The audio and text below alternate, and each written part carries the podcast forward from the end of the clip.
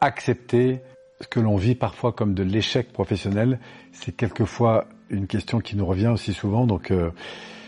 qu'est-ce que l'échec professionnel? Très souvent, quand quelqu'un vit un échec, évidemment, il a un sentiment qui est un peu négatif qui l'accompagne. Et malheureusement, ce sentiment négatif va l'entraîner dans un processus qui est neurophysiologique, qui est un processus de généralisation. C'est comme ça qu'on appelle ça. Ce qui veut dire qu'il aura une tendance à faire une grande généralisation. Pourquoi? Parce que comme il vient de subir un échec, quel qu'il soit, il a l'impression qu'il a échoué professionnellement. Or en fait, c'est pas forcément un échec professionnel, c'est un échec d'une situation Alors parfois cette situation, elle est importante parce que il va perdre son entreprise ou il va perdre un métier ou en tout cas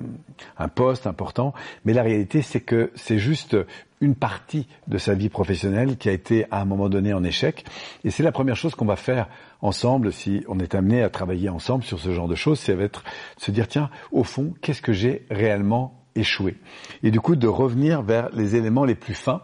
qui ont contribué en quelque sorte à cette situation, et puis de se dire tiens, qu'est-ce que je peux apprendre de ces différentes étapes, et peut-être parfois de se rendre compte que eh bien c'est pas forcément une mauvaise chose qui arrive, même si sur le coup c'est très inconfortable, mais que ça peut être aussi l'occasion justement de rebondir vers quelque chose de nouveau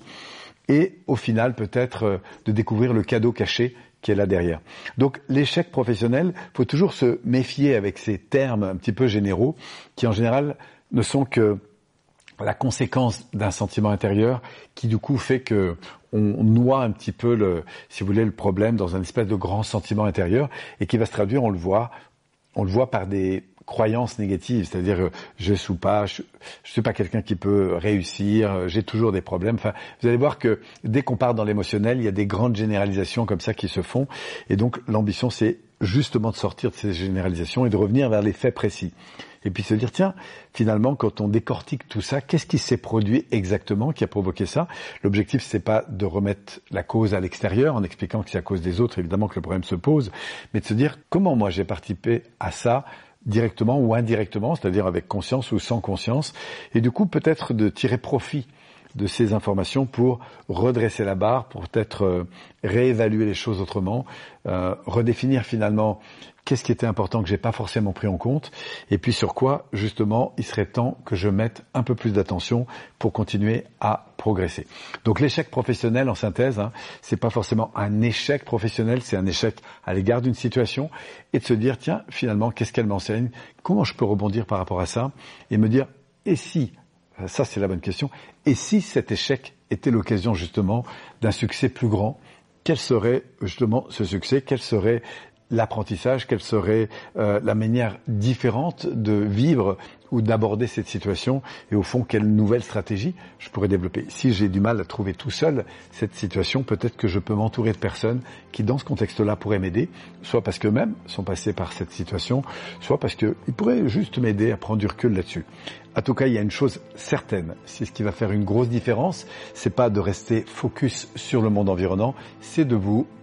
réorienter vers l'attention que vous portez à votre monde intérieur. Et c'est la raison pour laquelle nous faisons toutes ces formations, c'est-à-dire d'apporter aux gens des outils qui leur permettent de se reconnecter à qui ils sont,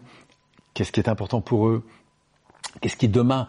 euh, pourrait être quelque chose qui leur convienne davantage en termes de projet, et puis à partir de là, quelle nouvelle stratégie mettre en place, quelle nouvelle relation reconstruire pour justement retrouver plus d'harmonie dans leur vie, plus de joie, plus peut-être de succès, et tout coup de traduire ce qui pourrait être vécu parfois comme des échecs, et bien comme des marches en fait qui vont vous amener à un autre niveau de jeu, JE, mais aussi de jeu JEU, pour justement grandir et profiter de cette vie telle que vous le méritez. Voilà, si ça vous intéresse ces sujets, bah, évitez, évidemment vous êtes invité à nous rejoindre et puis euh, pourquoi pas à se rencontrer. En tout cas, moi, ce sera des sujets sur lesquels je serai très heureux de vous partager à la fois notre expérience et puis peut-être euh, la vôtre aussi pour voir comment ensemble on pourrait peut-être progresser encore dans ce sens. Merci à vous et au plaisir de vous rencontrer.